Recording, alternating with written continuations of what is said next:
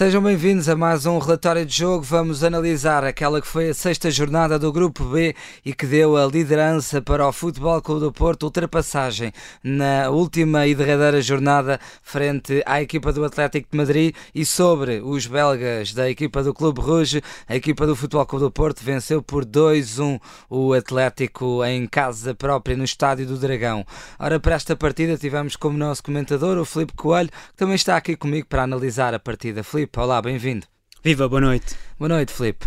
Ora, para este jogo, o Futebol Clube do Porto não contava com Mateus Uribe e David Carmo, eram assim as principais ausências do lado do Futebol Clube do Porto, e para além de, destas duas ausências, também a Bruno Costa foi a opção fora para Sérgio Conceição, que colocou Ivan Marcano, Gruitch e Stefano Eustáquio para a partida. Do lado do Atlético, o destaque maior foi para essa titularidade do português João Félix. E o que é certo, Filipe, é que o Futebol Clube do Porto entra praticamente a vencer aos 5 minutos, gol de Taremi, e depois, ao minuto 24, ainda na primeira parte, o Porto faz o segundo. E nestes primeiros 45 minutos, vamos começar por aqui, uh, o Porto faz uma exibição bastante bem conseguida. Sim, exatamente. O Porto entrou forte na partida. Uh, Sérgio Conceição apresentou uma equipa um 4-3-3 face ao posicionamento de, de, Otávio e de facto o Porto conseguiu surpreender o Atlético com ataques rápidos, sobretudo. A equipa colchoneira nunca conseguiu definir a forma e a zona onde queria pressionar e o Porto, sobretudo do lado esquerdo, conseguiu organizar os seus ataques, conseguiu ter fluidez. Desde logo no primeiro gol, em que a equipa sai, a equipa portista sai com a bola pela esquerda, Zaidu encontra um apoio frontal de Taremi e o Porto rapidamente avança uh, no campo, avançando pela direita, e aí há um trabalho espetacular um, do PP a conduzir a bola, ele que jogou novamente como lateral direito, uhum. pedindo também a ruptura do Evan Nilsson nas costas, e depois o Taremi, que havia iniciado a jogada, vai concluir a jogada, faz mais um golo, e é uma das figuras, uma das grandes figuras do Porto nesta edição da Champions. O Futebol Clube do Porto, e nós falámos disso durante o, o, relato, curiosamente tem este chip. Nós vemos, por exemplo, o Futebol Clube do Porto a fazer uma partida brilhante na Bélgica, depois ofuscou-se para o campeonato frente ao Santa Clara nos Açores e hoje volta a ter outra vez esse lado brilhantismo naquela que será o lado da faceta europeia desta equipa de Sérgio Conceição. Eu pergunto-te como é que também se explica estas várias nuances da equipa azul e branca pode explicar-se de um ponto de vista mental e do ponto de vista tático. Mental, porque é natural que nas Champions os níveis de motivação estejam sempre no topo, no alto. O próprio Sérgio Conceição abordou isso uh, na conferência de imprensa da antevisão. E por outro lado, o contexto tático é sempre diferente, porque na Champions, por norma, temos equipas que jogam em campo total, uhum. equipas a querer pressionar, a jogar alto, a, a mostrarem-se, a não especularem tanto com o jogo. E no Campeonato Nacional, muitas vezes o Porto encontra hum, adversários que se fecham mais dentro do seu próprio meio-campo e aí a equipa de Sérgio Conceição vai sentindo algumas dificuldades também por, face às características dos próprios jogadores. A saída de Vitinha acabou por diminuir muito o Porto em termos de organização ofensiva, uhum. porque era um jogador criativo, claro. que conseguia inventar soluções e a equipa acabava por ter nesse médio um jogador que dava muita produção atacante. E o próprio Fábio Vieira, que era um jogador que, em termos de risco no último terço, acrescentava sempre muito aos Dragões. Era um jogador que falhava muito, mas também acrescentava muito, porque tanto que arriscava, conseguia sempre, ou quase sempre, levar a água ao seu moinho. E portanto, este contexto tático, este cenário de, de jogo, jogo acaba também por explicar alguma diferença de rendimento do Porto da Champions para o próprio campeonato. É, esses dois jogadores que efetivamente fazem muita diferença, o, o Vitinho e o Fábio Vieira.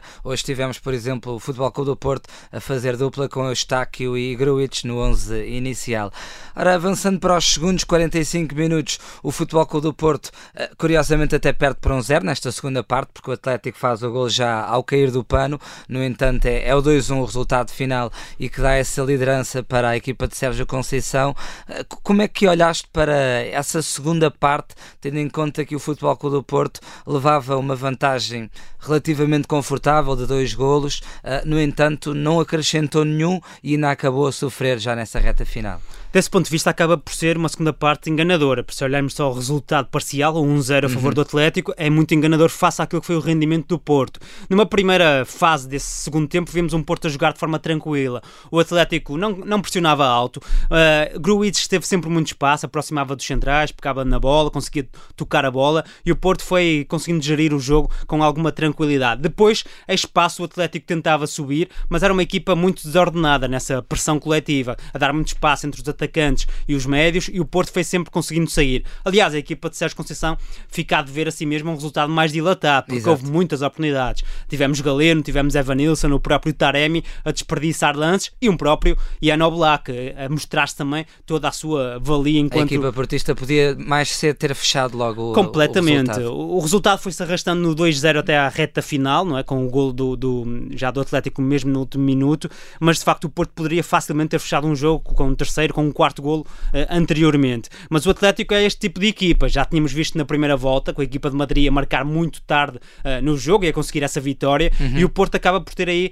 algum demérito. Não conseguiu fechar o jogo mais cedo, permitiu que essa, essa dúvida se arrastasse e depois a própria introdução do Yannick Ferreira Carrasco trouxe alguma energia adicional à equipa do Simeone, sobretudo do lado esquerdo, e o Atlético, mesmo sem criar grandes oportunidades, uh, acabou por chegar mesmo ao, ao golo.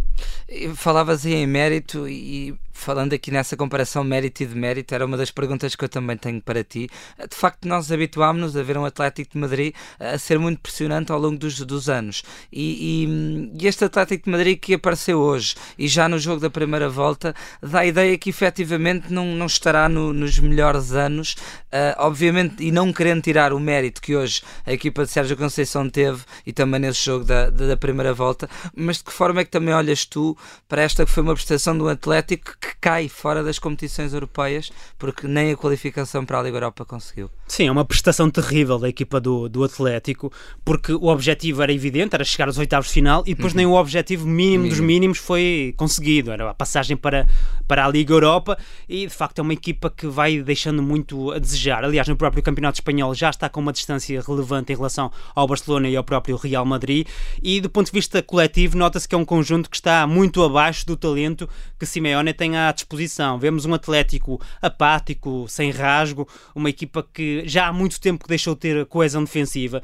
E se olharmos uns anos atrás, lembrávamos de um Atlético pressionante, Sim. que não deixava o adversário jogar. Essa foi a primeira matriz de jogo das equipas de Simeone em Madrid. Uma equipa que avançava no terreno, asfixiava o adversário, não deixava jogar e depois era muito contundente. Mas esse tempo já lá vai, claramente. É um Atlético que gosta mais de tentar esperar atrás para depois explorar algumas saídas. Mas hoje foi uma noite terrível do ponto de vista defensivo. A equipa, quando se propôs pressionar, não teve coesão nenhuma, deixou muitos espaços e depois, nos metros mais recuados, há exibições também elas bastante negativas. Desde logo o Savic, que nunca conseguiu lidar Sim. com a ameaça do Galeno, o próprio Molina, que não conseguiu também contrariar uh, o extremo brasileiro. E a verdade é que este Atlético só não sofre mais porque tem de facto um monstro na baliza. O Oblak vai dando presença constante esta equipa do Atlético, permite adiar alguns uh, golos e isso acaba por dar sempre alguma vida à, à equipa colchonera. Depois está um ponto final, Sim. destacando o papel de Antoine Griezmann, que é um jogador que me parece que tem de jogar mais à frente no terreno. Simeone, quando, tocou, quando trocou uh, e colocou Pablo Barros na, no campo, de, retirando o, o Angel Correa, uhum. acabou por avançar o Griezmann. E aí já se viu um francês desde logo a meter um passo espetacular para, para o Carrasco, uma grande oportunidade do Atlético,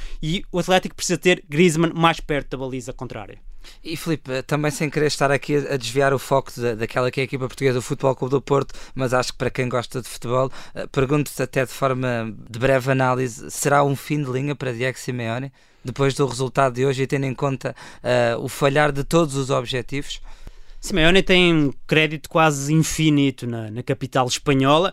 É um técnico que é verdade que redimensionou o Atlético numa primeira fase, meteu a equipa a jogar finais de Champions, deu títulos espanhóis ao Atlético, mas a verdade é que atualmente vê-se uma equipa do Atlético Madrid muito frágil do ponto de vista coletivo. É uma equipa que sente muitas dificuldades em organização ofensiva, depende muito do talento individual. E aqui falo do Griezmann, falo Sim. do João Félix, falo de Álvaro Morata quando está disponível, do próprio Ferreira Carrasco mas é uma, uma equipa que, do ponto de vista coletivo, se nota que tem dificuldades. E depois, essa que era a sua principal força, o nível defensivo, de facto, está muito por baixo hoje por hoje. É uma equipa que revela dificuldades no momento de pressão e atrás também vai deixando exibições eh, quase calamitosas. Portanto, vemos um, um Atlético que eu diria que, se não está no final do, da linha, é é para já, porque de facto Simeone vai esgotando todo o crédito que vai tendo e este objetivo das Champions, ou pelo menos da Liga Europa, era algo muito marcado na equipa colchonera e não foi conseguido estar novamente fora. Fazemos também a caminhada final para o nosso relatório de jogo com o Filipe Coelho, não obviamente esquecendo o melhor e o pior. Filipe, começando pelo negativo, quem foi para ti ou o que foi para ti o pior deste encontro?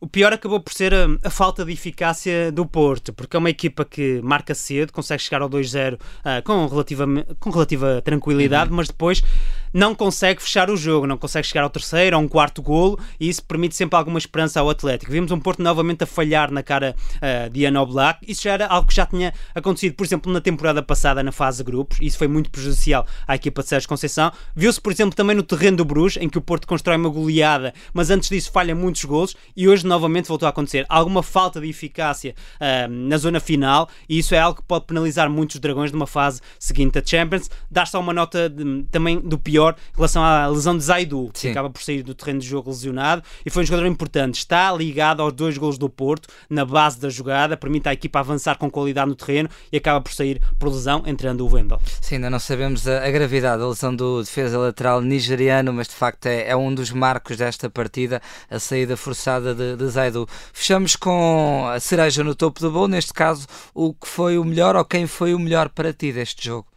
Eu diria que o melhor foi a acutilância ofensiva do, do Porto. É uma equipa que conseguiu, em ataques rápidos, desmontar por completo o bloco do, do Atlético Madrid. Uma equipa que conseguiu construir à esquerda, com o Zaido em destaque uh, no passe, e depois variar o centro do jogo, virar para a direita, ter o PP a acelerar, desde logo no, no primeiro golo e também teve um galeno supersónico uhum. que conseguiu desta feita aproveitar aquilo que não aproveitou em Madrid, porque é um jogador que quando tem espaço, uh, marca diferenças, mas nem sempre é capaz depois de materializar essas vantagens que tem. E desse ponto de vista, vemos um Galeno cada vez mais consistente e isso também aumenta o nível da acutilância. Depois, claro, destacar o papel de Meditarem. É um jogador que está ligado a 7 dos 12 golos do Porto na Champions. Muito inteligente a, a ler o jogo, uhum. a deslocar-se nas costas dos médios contrários e desse ponto de vista, juntando todos estes fatores, a construção atrás e a forma como o Porto criou, revelou-se uma equipa super acutilante. Depois faltou só aquela hum, falta de eficácia em determinados períodos, mas de facto foi um Porto muito acutilante a chegar muitas vezes até à área do Atlético é, o, Madrid. O tal menos e o tal mais aqui a, a juntarem-se. O Porto constrói bem e depois fica a faltar esse último toque.